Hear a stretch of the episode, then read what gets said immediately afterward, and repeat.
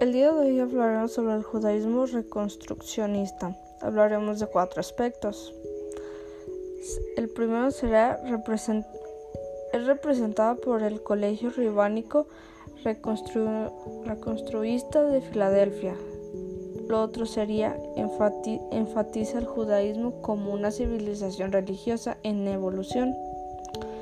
Lo otro sería filosofía, teología y sociología se, se combinan desapareciendo el teísmo sobrenatural o la Torah como revelación divina e inmutable.